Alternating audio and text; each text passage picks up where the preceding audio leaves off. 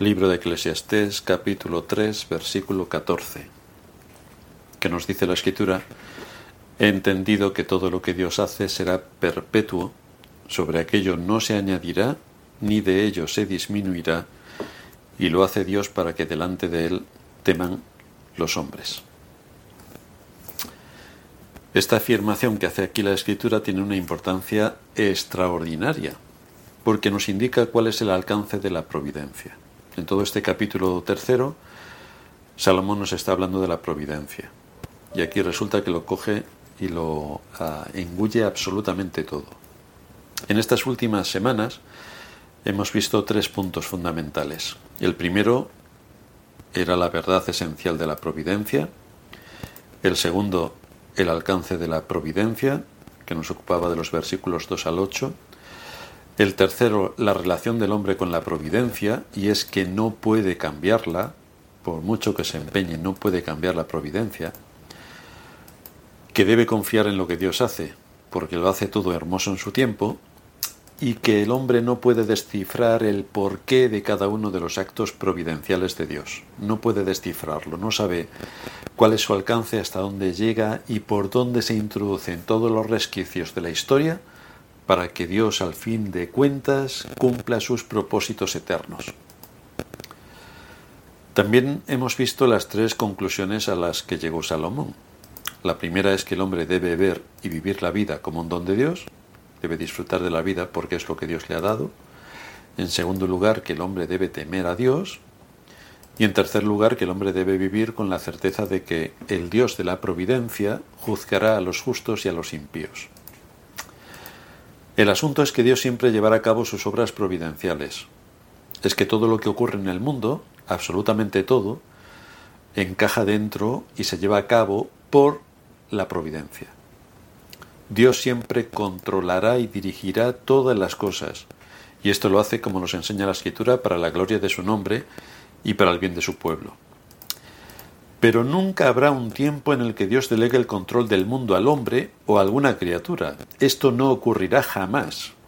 Las decisiones del hombre, por muy retorcidas que sean, por mucho mal que produzcan, nunca van a retorcer ni a desviar el propósito de la providencia. Nunca habrá un tiempo en la historia en el que las decisiones del hombre afectarán a la creación, al gobierno de Dios, ni a su providencia. Por implicación de todo esto, podemos deducir que, el hombre nunca tendrá las riendas de su propia vida. Nunca será soberano sobre sí mismo para decidir nada trascendente. Nunca lo podrá hacer. La obra de Dios sobre toda la creación del mundo, visible e invisible, y su gobierno, implica, según nos dice este texto, que todo lo que Dios hace será perpetuo. Esto quiere decir que todo lo que Dios lleva a cabo en el gobierno del universo será para siempre, que la obra providencial de Dios jamás tendrá fin. Por otra parte, Dios nos dice que sus obras providenciales son perfectas. Esto implica que no solo no hay nada que añadirle, sino que tampoco hay nada que quitarle. Y esto es interesante que lo tengamos en cuenta porque muchas veces caemos en ¿por qué habrá ocurrido esto de esta manera? Si hubiera ocurrido de la otra, o si esto hubiera sido de esta otra manera, o quizá el Señor no ha tenido en cuenta algo. Bueno, si pensamos esto, realmente es que estamos delirando. En todo lo que Dios hace no hay ninguna imperfección. Es todo absolutamente correcto. Así que, según nos enseña nuestro texto, no solamente no hay nada que añadirle a la providencia, sino que tampoco hay nada que quitarle. A lo que sumamos el hecho de que sus obras providenciales se van sucediendo de forma continua. De la misma manera, todo lo que Dios ha hecho para la salvación de su pueblo es una obra perfecta, y no se puede añadir ni quitar ninguno de los que Dios ha llamado a la salvación. Eso está cerrado, completamente cerrado. Lo que tratamos en nuestro último sermón se puede reducir a tres puntos básicos. En primer lugar, la naturaleza de las obras providenciales de Dios, donde encaja la perpetuidad de sus obras. Sé, dice Salomón, sé que todo lo que Dios hace será perpetuo. En segundo lugar, la perfección de las obras de Dios. No hay nada que añadirle y no hay nada que quitarle. Y en tercer lugar, la repetición de las obras de Dios. Lo que es ya ha sido, y lo que será ya fue, y Dios busca lo que ha pasado, dice una versión. Ahora vamos a ver el propósito de todo este despliegue de su providencia.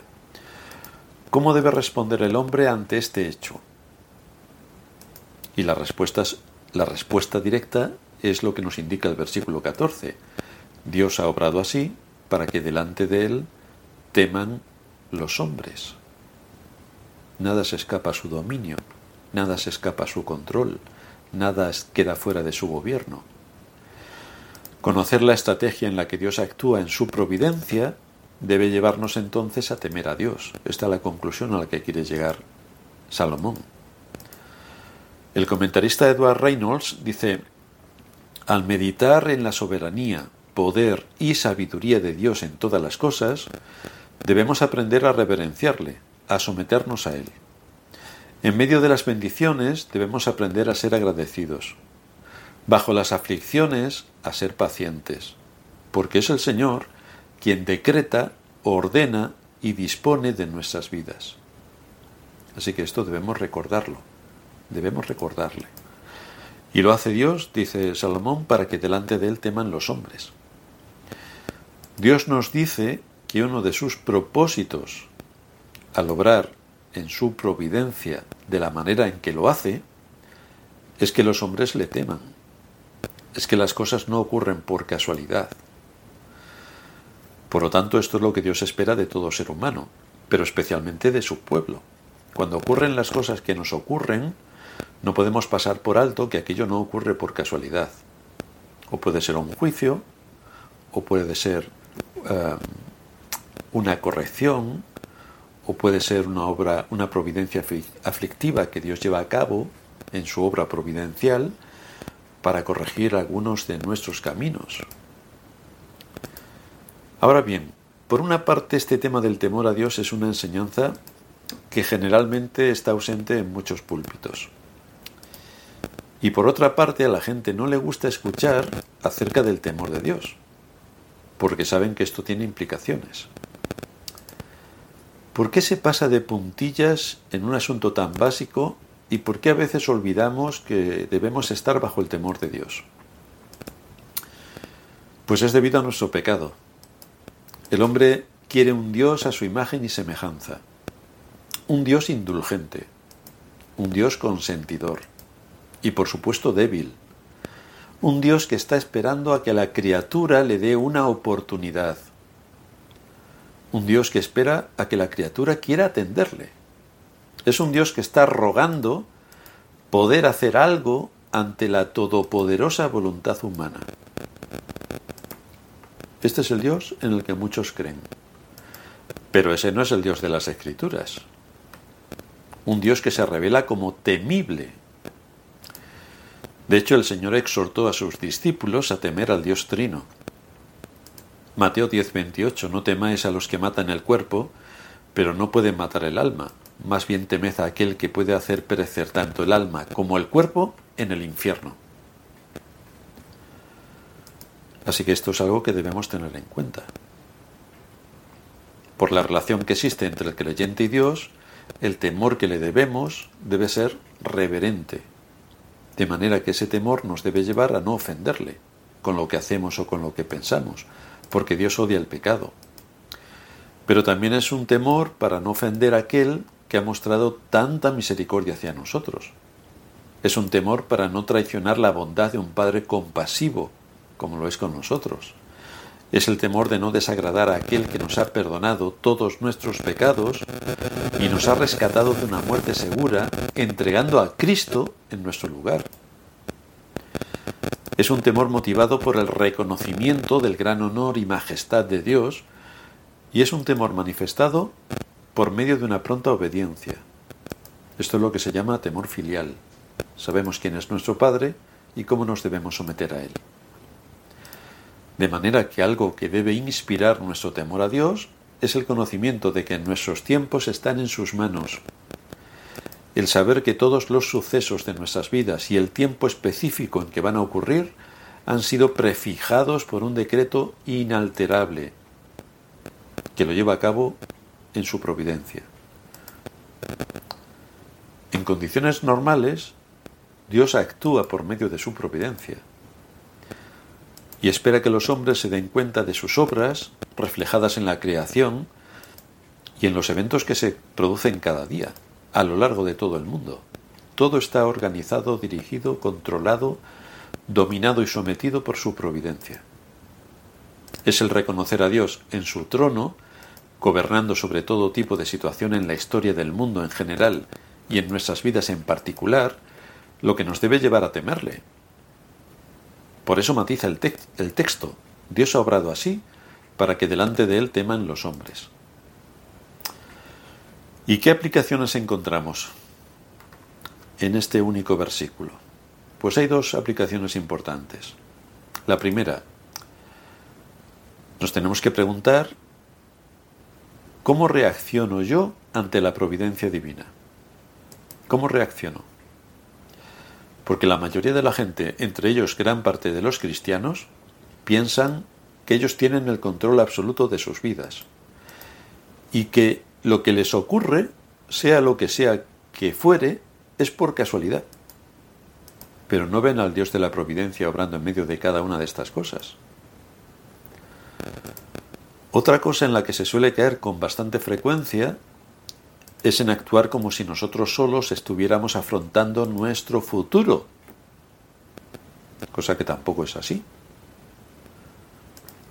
También asumimos que a pesar de estar esforzándonos por algún asunto, si no llegamos a ese objetivo, acabamos en la frustración o en la desesperación y olvidamos que todo está en las manos de Dios y que solamente Él es quien abre las puertas o cierra las puertas. Así que es posible que si se cierran las puertas de lo que tanto aspiramos a pesar de todo el estratosférico esfuerzo que estamos haciendo, es que estamos siendo probados en esa escuela donde debemos aprender a descansar en Dios. Por eso dice la Escritura, echad toda vuestra ansiedad sobre Él, porque Él tiene cuidado de vosotros. En mis estudios, en que no encuentro un trabajo, y estoy empezando a desesperarme en que las cosas, en, si ya tengo trabajo, las cosas en mi trabajo no funcionan como deberían y hay mucho temor y mucho desasosiego. Las cosas en la familia no están en orden. Las cosas en la iglesia no están como a mí me gusta. Bueno, pues la escritura nos dice, echad toda vuestra ansiedad sobre Él porque Él tiene cuidado de vosotros. Tampoco menciono aquí lo que hacen los políticos, porque así, ahí sí que debemos echar con absoluto rigor toda nuestra ansiedad sobre el Señor. Recordad el Salmo 2. ¿Por qué se amotinan las gentes y los pueblos piensan cosas vanas?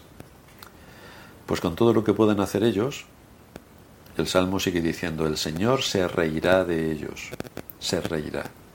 Hacen mil cosas todas para pervertir el orden y la justicia, todas para atacar a, Dios y derribarle de su trono, todas de lo, de lo más mal que, no que nos podamos imaginar, todavía mucho peor. Dios se reirá de ellos. Es Dios quien controla todas las cosas. Tu vida está en sus manos. Dios te hizo nacer en una época de la historia y en un lugar de la geografía mundial y en el contexto de una familia sin consultar contigo. Te, proveyó de los padres que tienes y no te dio a escoger. Te dio los que tienes. Te hizo de la raza que él quiso. Te dio la estatura que tienes. La condición física que tienes. Y además es él también quien ha fijado el día y la hora de tu muerte. No te vas a escapar, ni un segundo. Cada vez que veas en tu vida las evidencias de que nadie puede detener esta obra providencial de Dios, cuando veas las evidencias de que nada puedes añadirle y nada puedes quitarle a todo lo que Él ha dispuesto, entonces tendrás una comprensión cabal de su obra providencial. Y entonces esto te, llevará a descansar en su perfecta sabiduría. Y esto te dará paz y gozo en tu camino. Te llevará con alegría hacia tu morada celestial. Por lo tanto, esto debemos tenerlo en cuenta. En segundo lugar, debemos meditar en la naturaleza de la providencia de Dios. Medita en lo que dice aquí el texto, que es perpetua, esa providencia es perpetua. Es decir, si eres su hijo, nunca dejará de cuidarte. Es como los padres con sus hijos. Nunca van a dejar de cuidarlos, aunque tengan los hijos 50 años. Nunca van a dejar de cuidarlos. Nuestro Padre nunca dejará de proveerte. Nunca dejará de hacerte bien, aunque tú percibas que los caminos van por otro sitio, pero Dios nunca dejará de hacerte bien. Nunca. Nunca dejará de ser, de ser quien dirige todas las cosas en tu vida. Nunca te va a abandonar, jamás. De manera que cuando te veas titubeando en medio de la aflicción, recuerda las palabras de nuestro texto. Sé que todo lo que Dios hace será perpetuo. Y recuerda también las palabras del Salmo 27, en el versículo 13. Hubiera yo desmayado si no hubiera creído que tendría que ver la bondad del Señor en, en la tierra de los vivientes. Hubiera desmayado, pero sé que la providencia de Dios es perpetua hacia mí, que su amor es perpetuo. Aparte de meditar en esta perpetuidad de sus obras, medita también en la perfección de sus obras. Porque todo lo que Él hace en tu vida es perfecto. Nunca pienses que a Dios se le escapó algo que te hacía mucha falta y que se ha producido un error en tu vida o que no estás siendo sensible a alguna necesidad tuya. Por supuesto, no pienses que Dios te ve como un ratón de laboratorio y que está experimentando contigo, a ver si mejora sus métodos de santificación. Esto no está ocurriendo así. Su perfecto amor, su perfecta sabiduría, su perfecta fidelidad se pueden leer en las líneas de cada una de sus providencias, si somos objetivos.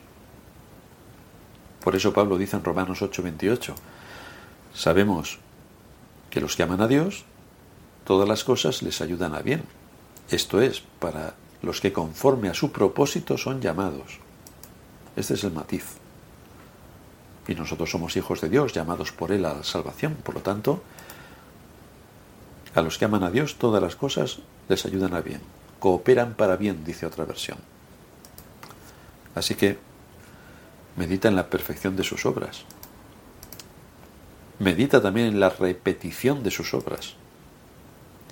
Dice Pedro, resistid firmes en la fe, sabiendo que las mismas experiencias de sufrimiento se van cumpliendo en vuestros hermanos en todo el mundo. Esto nos lleva a entender de qué manera en la prosperidad no podemos ser arrogantes, como si nosotros hubiéramos ganado todo aquello con lo que la vida y Dios nos bendice. No podemos pensar que tenemos lo que tenemos por nuestras propias fuerzas o porque somos muy inteligentes. Pero tampoco podemos hundirnos cuando nos llegan las aflicciones y cuando las cosas no salen ni por asomo como teníamos previstos. Y cuando la frustración o la depresión nos agobian y nos embargan. Entonces no pensemos que Dios nos ha abandonado. Tenemos que traer, tenemos que traer a nuestra memoria la soberanía y el poder de Dios en todo lo que alcanza su creación y su gobierno sobre todas y cada una de las cosas que ocurren, sobre todas las circunstancias que se llevan a cabo en este mundo, sobre todos los seres humanos que pueblan esta tierra, sobre todas sus decisiones y pensamientos, y tenemos que reconocer, tal y como nos enseña la Escritura, que todo ha sido determinado por Dios, por el Dios de la providencia, que es quien gobierna sobre absolutamente todo. Y esto nos debe llevar a descansar en Él. Descansamos en Dios, descansamos en el Dios de la providencia. Una cosa es más que cierta y todos nosotros sabemos que es así. Lo único es que tenemos que repetirnos esto en nuestra memoria para no caer en el lado contrario. Separados de mí nada podéis hacer, dijo el Señor. Así que tenemos que seguir aferrándonos a Él. Tenemos que dejar toda nuestra ansiedad sobre Él. Y tenemos que recordar que todo lo que Dios hace es para la gloria de su nombre y el bien de su pueblo. Tenemos que recordar y recordar que Dios nunca nos dejará ni nos desamparará. Ocurrirán muchas cosas a nuestro alrededor, pero la promesa de Dios es infalible e inquebrantable. Nunca nos dejará ni nos desamparará. Sus promesas son ciertísimas. Así que no podemos permitir que nuestras dudas, o especialmente los dardos de Satanás, que procuran herirnos, deprimirnos, someternos, y sobre todo quitarnos el gozo y la paz, no podemos permitir que estos dados satánicos acallen esta gran verdad que anuncian las Escrituras sobre la providencia de Dios y sobre su plan perfecto para el gobierno del mundo y de la historia. Así que tenemos que volver a traer a nuestra memoria las grandes cosas que Dios ha hecho a lo largo de la historia en favor de su pueblo. Y cuando estaban ocurriendo todas estas cosas, los que estaban sometidos a esa prueba, a esa aflicción, no se estaban dando cuenta de que Dios les estaba guiando. Pero Dios les estaba guiando. Esto es lo que vemos a lo largo de las páginas de las Escrituras, en la dirección de Dios sobre su pueblo. Y si esto es lo que Dios hizo en el pasado, ¿cómo no lo va a hacer con nosotros en el presente? Pero es que hay una prueba indubitable que está por encima de todas las demás. Es que si Dios dio a su Hijo por nosotros, ¿cómo no nos dará con Cristo todas las cosas? Si Dios, por el amor que tiene hacia su pueblo, entregó a su propio Hijo, cosa que nosotros jamás de los jamases haríamos, pero Dios sí que lo hizo, si Dios entregó a su Hijo por nosotros, entonces, si hizo lo más grande que se puede hacer, ¿cómo no va a hacer las cosas pequeñas? ¿Cómo no va a estar con nosotros en el día a día? ¿Cómo no va a estar alentando nuestro corazón? ¿Cómo no va a cuidarnos? ¿Cómo no va a estar atento a nuestras necesidades? Y por otra parte, ¿qué es lo que debemos hacer nosotros? ¿No deberemos usar los medios de gracia cada día porque con ellos nos fortalecemos, con ellos nos alimentamos, con ellos generamos los recursos que necesitamos para vencer el mal? Con ello también sacamos el escudo para defendernos del maligno, que continuamente nos está atacando con dardos de todo tipo de todos los colores y por todos los frentes. ¿Cómo no tenemos que usar, cómo no vamos a usar los medios de gracia para estar preparados y equipados ante la gran batalla que nos asedia? ¿Y cómo no vamos a descansar en la providencia de Dios, que lleva a cabo todo el propósito para el cumplimiento de sus planes eternos? Así que en estas cosas tenemos que meditar para alentar nuestro corazón, para levantarnos en medio de las aflicciones o de las caídas que vienen provocadas especialmente por el maligno y para tomar fuerzas y seguir adelante esperando en el Señor y confiando en el cumplimiento de sus promesas. Vamos a terminar en oración. Gracias te damos, nuestro Dios y Padre, por exponernos en las Escrituras todos estos principios que nos deben llevar al aliento y al consuelo, al saber que tú gobiernas sobre absolutamente todo. No hay nada que detenga tu mano, no hay nada que diga que haces, no hay nada que pueda impedir tu propósito eterno. Por supuesto, absolutamente nada nos podrá separar del amor de Dios que es en Cristo Jesús. Y desde luego las cosas y aflicciones que vienen sobre nuestra vida también han sido determinadas por ti con un propósito específico que en muchos casos o en casi todos nosotros desconocemos. Así que descansamos en ti en medio de todo lo que ocurre y esperamos que podamos ser alentados y consolados en medio de las distintas situaciones que nos afligen. Te suplicamos todo esto y te damos las gracias en el nombre de Cristo, nuestro Señor. Amén.